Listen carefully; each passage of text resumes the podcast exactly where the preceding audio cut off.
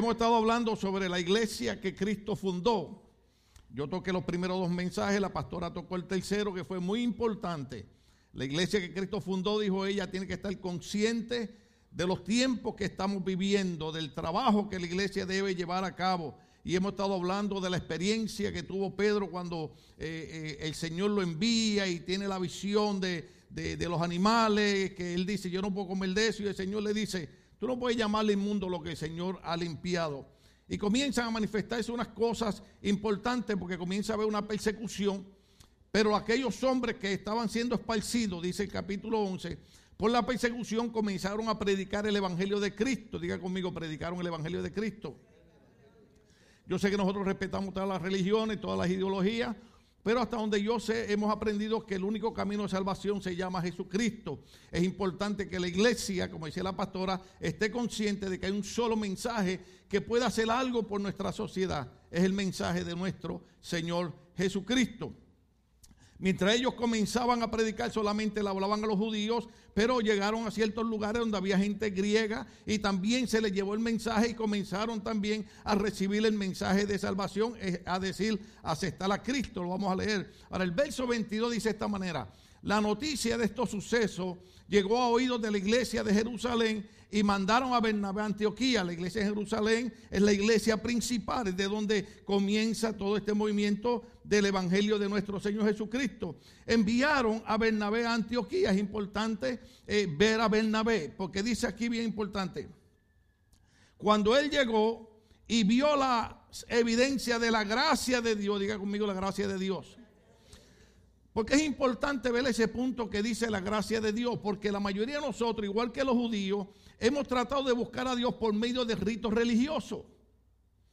Muchos de nosotros hacíamos mandas, esas son promesas. Muchos de nosotros caminábamos de rodillas, muchos de nosotros nos vestíamos con vestimentas raras. Sin embargo, estos hombres comenzaron a predicar algo importante. Hay un camino de salvación que no te pide a ti que hagas sacrificio, sino que aceptes el sacrificio que ya Cristo hizo en la cruz del Calvario. Es importante, hermano, que el sacrificio de Cristo en la cruz del Calvario elimina la condenación que estaba sobre cada uno de nosotros.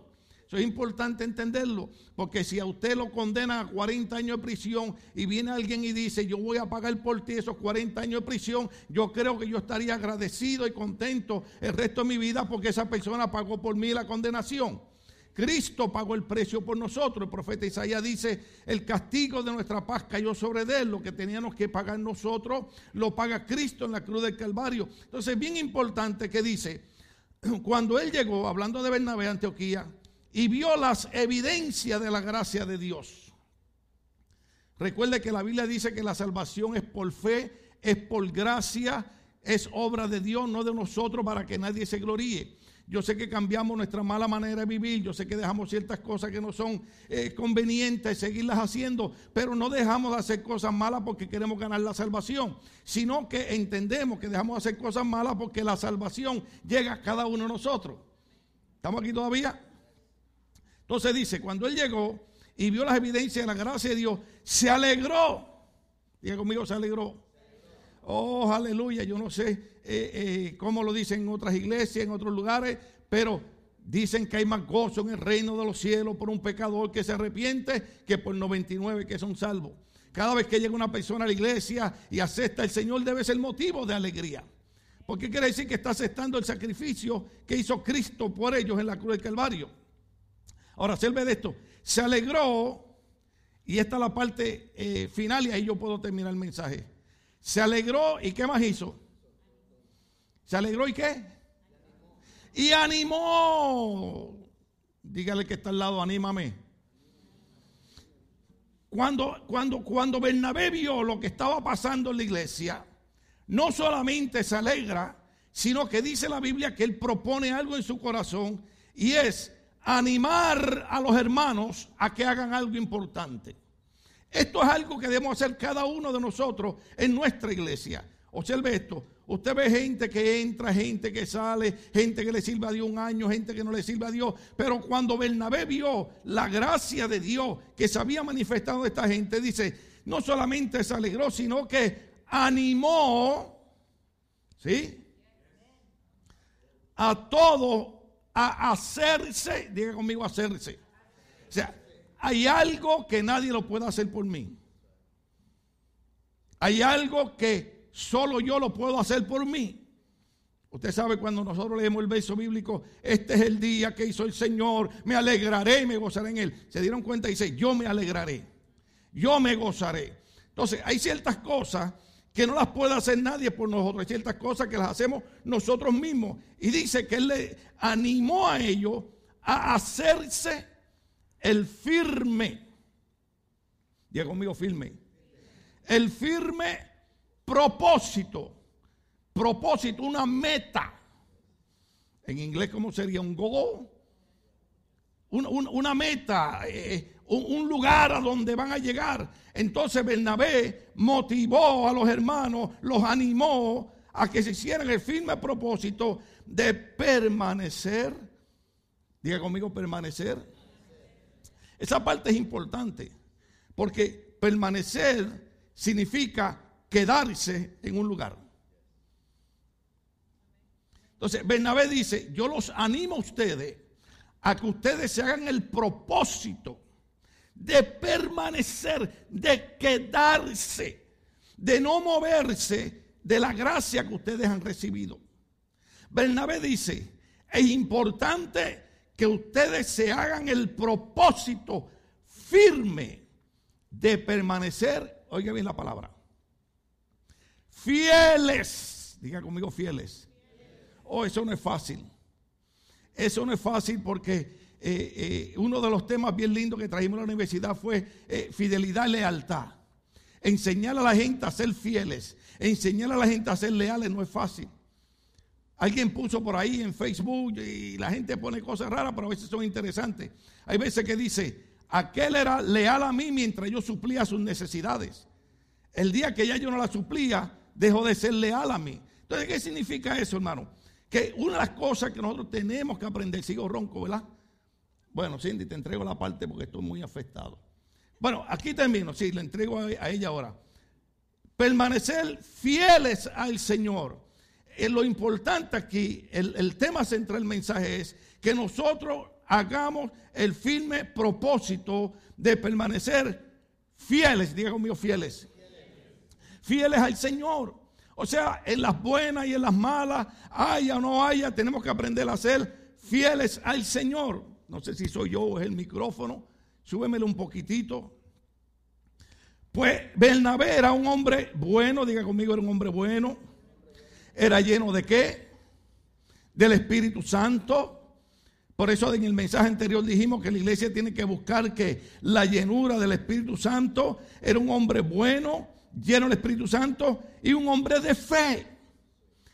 Fe no es que todo salga bien, fe es creer que aunque las cosas estén mal, Dios va a hacer algo.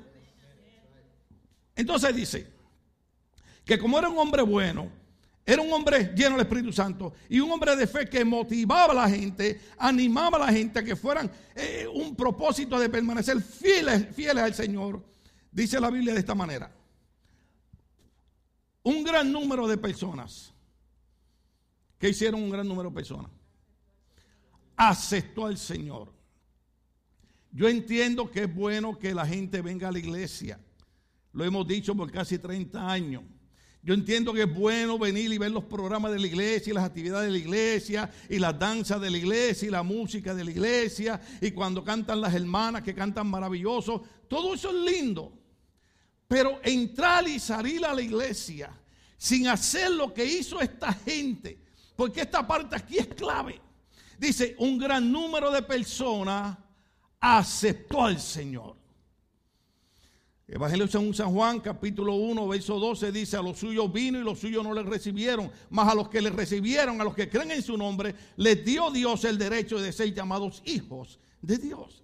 O sea, no es solamente alegrarnos y gozarnos de que Dios es bueno, amén.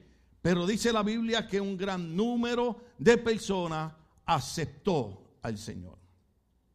Por eso casi todos los cultos yo enfatizo a la persona de Cristo y le digo a usted, si usted ha estado viniendo a nuestra iglesia y todavía no ha dado el paso de aceptar a Cristo como Señor y Salvador de su vida, hoy es el día.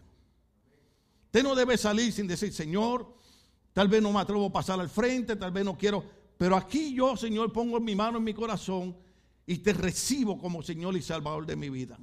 La Biblia dice, si creyeres en tu corazón que Dios levantó a Cristo entre los muertos y confiesas con tu boca que es el Hijo del Señor, serás salvo.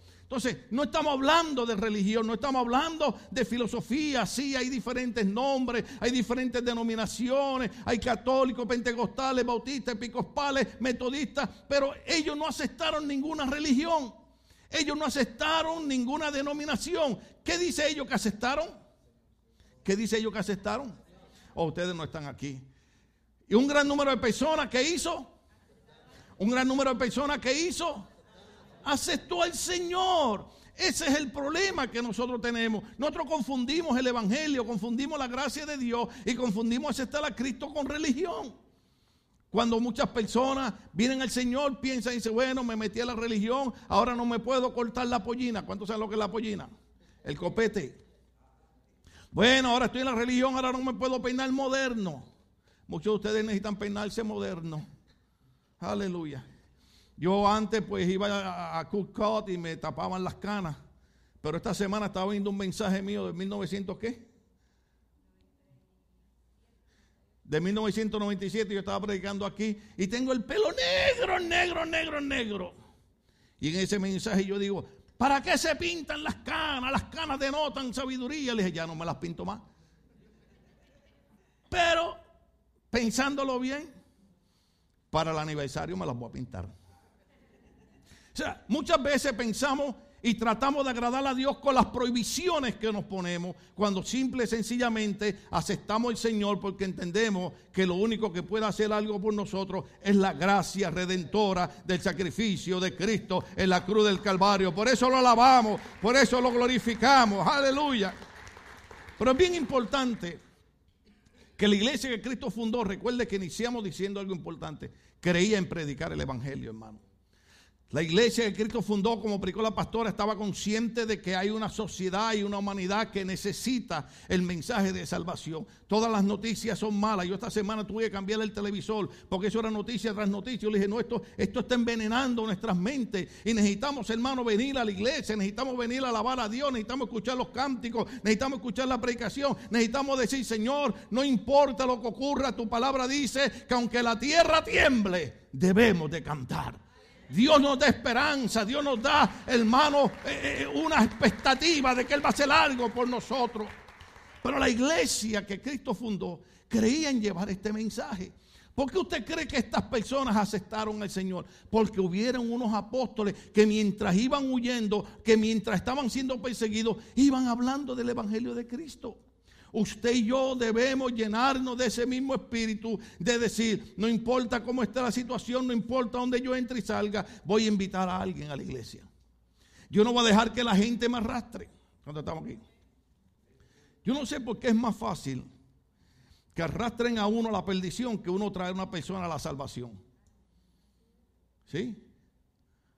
Gente que un día levantaron las manos. no, hermano, no te dejes arrastrar porque aquellas cosas que no producen ningún bienestar. En Cristo, no importa lo que pase, Él promete, estaré contigo todos los días de tu vida hasta el fin. Entonces, pues, la iglesia de Cristo puede llevar palabra de esperanza. Yo toda esta semana, hermano, yo no sé si les conté con ustedes, eh, choqué un borde de la acera con el carro. El carro se me levantó y me ha dejado lastimado toda la semana. No he podido caminar porque usted cree que estoy aquí sentado. Pero estoy aquí sentado diciendo que el Señor seguirá siendo nuestra fortaleza porque aquellos que tienen la fe en Dios tienen promesa de esperanza en Dios. Entonces dice, un, gran número de personas aceptó al Señor porque la iglesia que fundó Cristo, repito esto porque es importante ponerlo en su corazón, creían que había que llevar un mensaje de salvación. No confunda, como, como canta Fernando, no confunda religión con salvación. No, no, la salvación es una cosa, religión es otra. La religión es como dice la palabra, religar, volver a unir a uno a Dios. Pero lo único que nos une a Dios es Cristo. Entonces se dice de esta manera. Después partió Bernabé para Tarso en busca de Saulo y cuando lo encontró lo llevó a Antioquía. usted no vio lo que yo vi ahí. Bernabé es un hombre bueno, es un hombre de fe, es un hombre lleno del Espíritu Santo. ¿Sí? Está haciendo un trabajo tremendo, Dios está con él. Sin embargo, él reconoce algo. Dice, Saulo de Tarso sabe más evangelio que yo. Saulo de Tarso tiene más habilidad que yo para hacer este trabajo. En otras palabras, lo que Bernabé nos enseña es que nosotros en la iglesia debemos de trabajar sin celos, sin envidia, sin contienda, sin creernos mejor que nadie, sino buscar quién es la persona que puede hacer un trabajo para que el nombre de Dios sea glorificado. Sí, denle el aplauso al Señor, aleluya. Eso es lo que le está diciendo. Dice que durante todo un año se reunieron los dos con la iglesia y ¿qué hicieron? Enseñaron. Yo sé que a mí me gusta brincar y saltar también, y aunque tenga la espalda rota voy a tratar de brincar y saltar. Pero, ¿qué ellos hicieron durante un, más de un año? Enseñaron enseñaron, enseñaron. La enseñanza es importante en la iglesia. Aprender la palabra es importante en la iglesia. Aleluya. Y enseñaron a mucha gente. Y fue en Antioquía donde a los discípulos se les llamó cristianos por primera vez. Por aquel tiempo unos profetas bajaron de Jerusalén a Antioquía. Uno de ellos llamado Ágabo se puso de pie y predijo por medio del Espíritu Santo que iba a haber una grande hambre en todo el mundo, lo cual sucedió durante el reinado de Claudio. Entonces hicieron que cada uno de los discípulos, están ahí conmigo, verso 29 entonces decidieron que cada uno de los discípulos, esto es lo que hacía la iglesia que Cristo fundó, entonces decidieron que cada uno de los discípulos, según los recursos de cada cual, todos los discípulos, y esto es un mensaje para la iglesia, todos los discípulos dijeron, hay hambre, las iglesias están afectadas, los hermanos están necesitados, cada uno de nosotros, según Dios nos haya bendecido, según Dios nos haya dado, cada uno de nosotros, ¿están ahí conmigo?